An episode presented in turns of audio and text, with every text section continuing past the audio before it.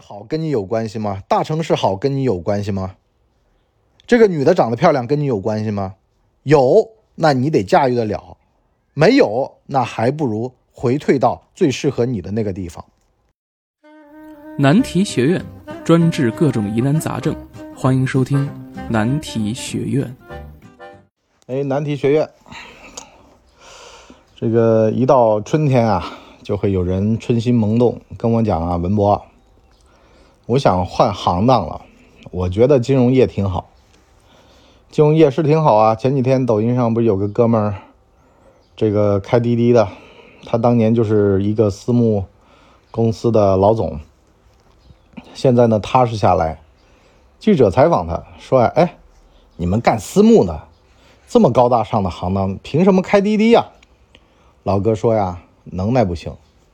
你看见的是徐翔、王亚伟、但斌，实际上呢，更多的是像我这种的，三餐不济，啊，亏了客户的钱，还得赔上啊，觉得良心上过不去，是吧？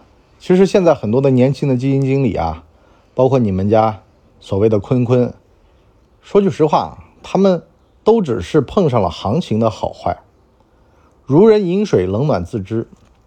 所以呢，我转头我跟这位哥们说啊，我说这些行当好坏跟你没关系，行当好坏啊，跟行当里面的顶级的人有关系，跟那些真正能够把握住风口的人他有关系。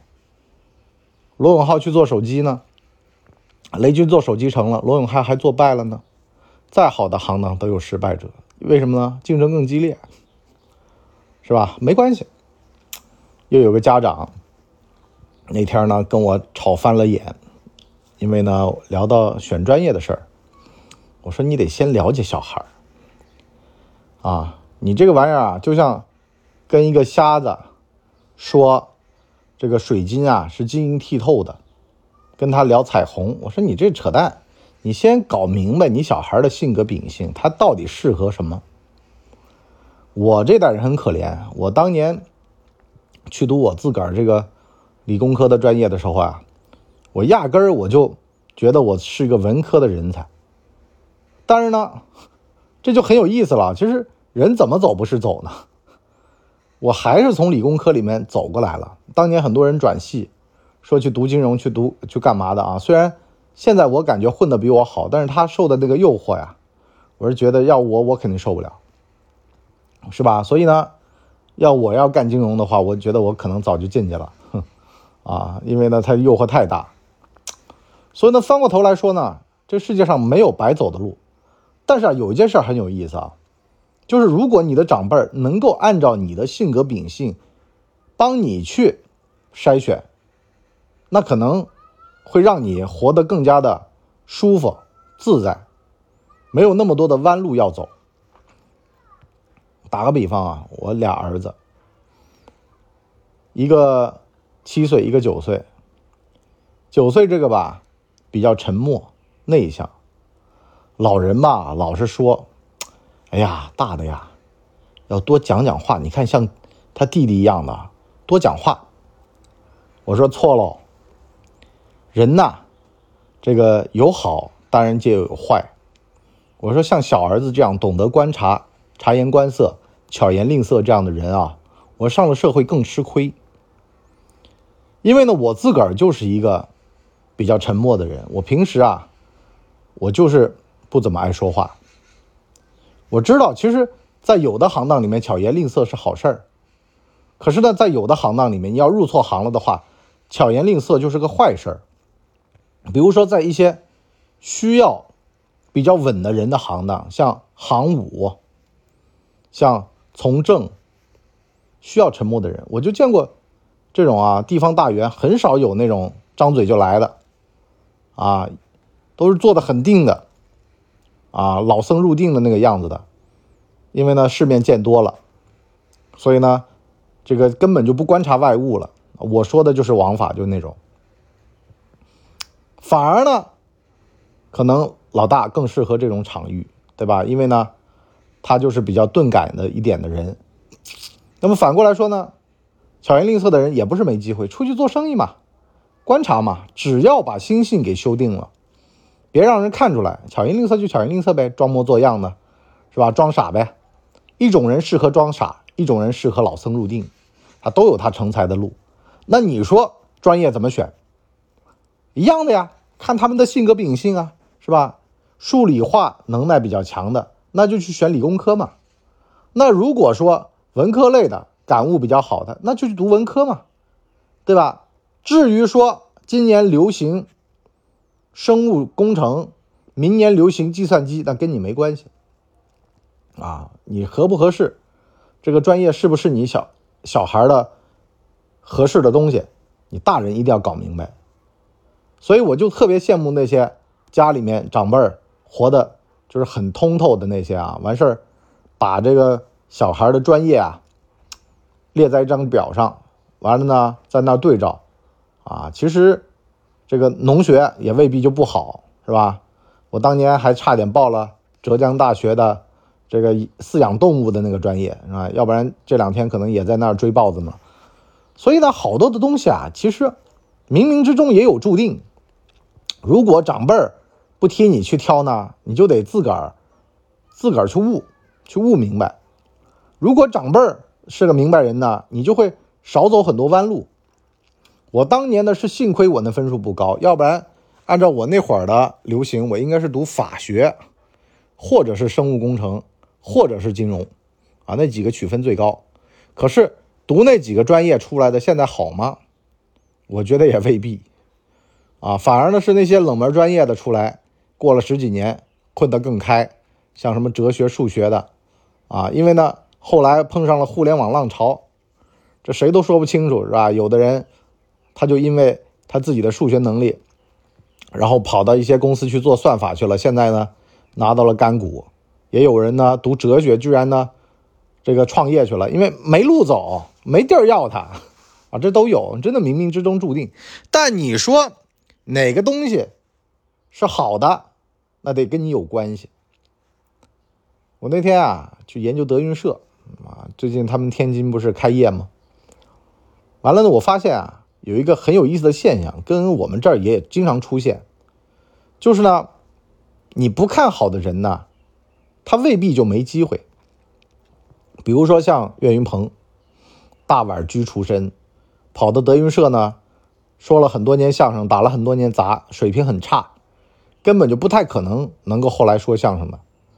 哪知道呢，反而是那种卖便宜的这种相声风格呢，获得了大家的喜欢。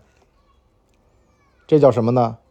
我以前啊管这个叫没路走，就是海碗居出身呢，你去相声园子说相声也没有比当服务员差了，反而呢还好，是吧？有个地儿。但是呢，话反过来，这跟你有关系吗？他觉得有，他喜欢这个啊，每天泡在里边。哎，后来呢，有一天就悟出来了，顿悟了。你就包括像现在。这些云字辈的云字辈十三太保吧，没有一个是弱的。干了十几年，终于干明白了。像我说呀，其实啊，这人呢，得突然有一天认命了。这人认命了之后啊，你才能够马上反应过来，自己这辈子吧，也就干一两件事了，就干一件跟自个儿有关系的事儿啊，这才最重要。以前有位作家写嘛。就这些热闹是他们的，不属于我。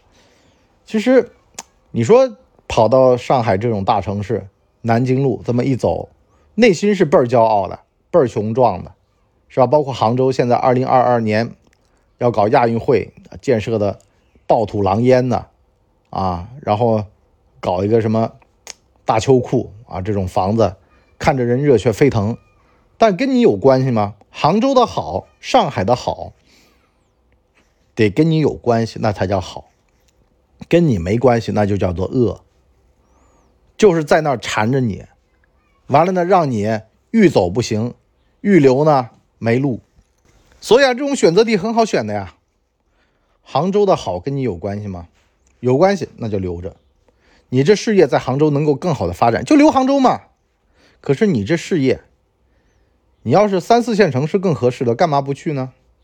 现在有的地方都给你开到二十万，我记得前几天看到泰州、江苏的二十万的这个房补了，对吧？海门啊，科学家这个小镇得去到这个行业的人最多聚集的地方，你别乱撺掇、乱跑，是吧？现在杭州直播基地都在，罗永浩的直播也在这儿，啊，你得找到产业集聚群。这些产业集聚人员都在这儿。我想起来，五年前有一个老板，他呢跟我在聊啊，他说外面招商引资得去哪儿？完了呢，我就说啊，哪儿给钱去哪儿？他说错了，文博啊，你太嫩。产业哪儿集聚去哪儿？我找人，找人才，我成本低，我不需要。这个弄辆大巴是吧？去外地拉人吧。这个地方产业集聚，我万一工人少了几个，我隔壁那边挖几个，我多花点钱就有了。完了呢，我这儿呢有产业氛围，上下游都有，对吧？无论是人才、政策、法规，还是这个相关的，我就跟你打个比方嘛。我早年。有一次我闲得慌，我呢去换点外币啊。那个时候有人想玩港股，跑到一个乡下的地方，哎呦，那办的手续啊，要你想死的心都有了，办了两天。后来呢，那哥们给我打电话说：“哎呦，文博，你这个玩意儿就叫做不在产业集聚带。现在呢，这个说法呢，就是你想做快递，你居然呢不去义乌，是吧？”你想做直播呢？你不来杭州，一个道理的，这必须得符合，就是这个地方、这个城市跟你有关系吗？就是这个关系，是吧？这个城市的核心的竞争力在中国在哪儿，你就得去，不去也得去。可是呢，如果你做的这个事儿回老家更好，你就回老家。还有人在那跟我讲说什么？哎呀，大城市好还是小城市好？对你好最好。挑哪个专业好，对你儿子好最好，适合你儿子好最好。哎，找漂亮的女的还是找家里面有钱的女的，合适你就好，都那么一句话。合适你的前提在哪儿呢？了解自己，了解你儿子，先把自个儿当本说明书给读了，别见天的往外去了解，往内去探索一下下嘛。你的这个事业到底适合什么？你到底适合干什么？你自己到底想要什么？先把自个儿给琢磨明白了呀。我老是跟很多的朋友讲啊，我说你跟自个儿坐一块儿的时候，你到底是快乐的还是难受的？这非常关键。跟自个儿能待着的人啊，实际上都是和自个儿和解过的人啊。你就包括像我一一整天的，我基本上都跟自个儿待着。我老婆是跟自个儿待不住的，一会儿呢去做美容了，一会儿呢去。这个吹头发了，是吧？每个人都得知道自个儿的合适。我充电都是跟自个儿待着充的，我老婆充电都得去人热闹的地儿充的。这外向的人就是去热闹地儿才能充电，内向的人刚好反过来。所以呢，就你的事业也是围绕这个东西来建的，是吧？你就包括我弄一个手机，躺在懒人沙发上，现在这个电视上放放着这个电影儿。啊，关静音我就能录了，我就能干了，这合适我自个儿的。你现在叫我去干别的，我干不了，这就是我这辈子要干的事儿了，是吧？这个你一定要找的这么一个东西，符合自己的生活节律的，啊，围绕着这个东西去打造啊，千万不要说人云亦云的。哎呦，别人呐，啊，今年直播火，明年什么火，最后呢？只能给人家当保洁去，为什么呢？因为，它都不是你的强项。强项这个东西还有一个时间积累的过程的，是吧？在金融业泡了十几年，可能才出现一点点的所谓的投资的逻辑，啊，你说什么张坤啊这种人有什么投资逻辑呢？其实都是在行情好的时候突然冒出来的，他自个儿都还明白过来的。所以呢，这种人碰到了诱惑呢，他都没搞明白，最后呢被诱惑所吞噬。其实好多人生活里面都这样，好吧？我们今天上半集难题学院第二季先聊到这儿。我们下半集难题学院第二季再见。下半集呢，我们开个头。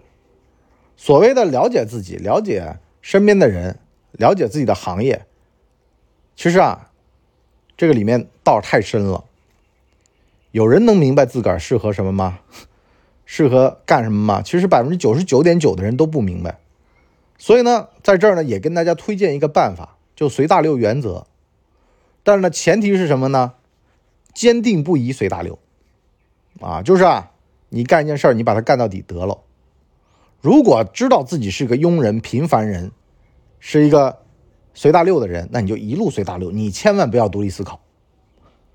啊，因为呢，人类一思考，上帝就发笑。你在那儿算计的时候呢，其实呢，别人早就在那儿想了。哎，这小子怎么欲望挂脸上？他自个儿不知道吗？他怎么就搞不明白自己是这个局里面最傻的人呢？所以我就教大家啊，最近呢，我不是推出一个节目叫《老文的装傻逻辑》吗？就别让人看出来你的企图心。欢迎来选购啊！那么我们下半集呢，其实也就想聊这个东西。